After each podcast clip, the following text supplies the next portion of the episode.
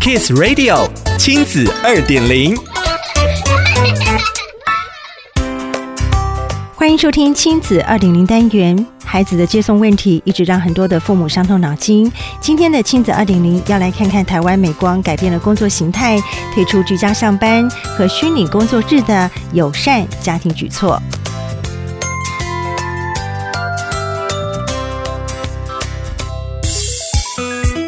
台湾美光让同仁依照工作性质给予工作地点的弹性安排。美光科技北亚区人力资源策略伙伴资深处长刘素玲谈到，针对特定职务，给予每周一到两天，总计每年特定天数的在家工作，或是一年十二天在任何地点都可以办公的虚拟工作日，等于一年共有三十八天弹性工时可以利用，节省了通勤时间，工作更有效率。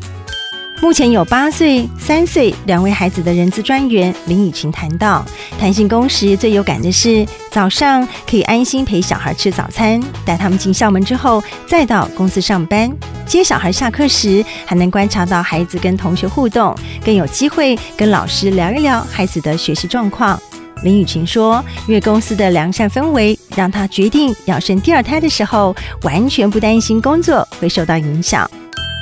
台湾美光改变的工作形态，居家上班和虚拟工作日的友善家庭举措，虽然初期遭到质疑，担心影响绩效，但实际推行之后，发现各项营运项目都达标，甚至超前。想了解更多内容，请参阅《亲子天下》第一百二十九期封面故事：二十六个人才永续策略，跨越少子化与缺工危机，友善家庭职场。亲子二点零，我们下次见。thank you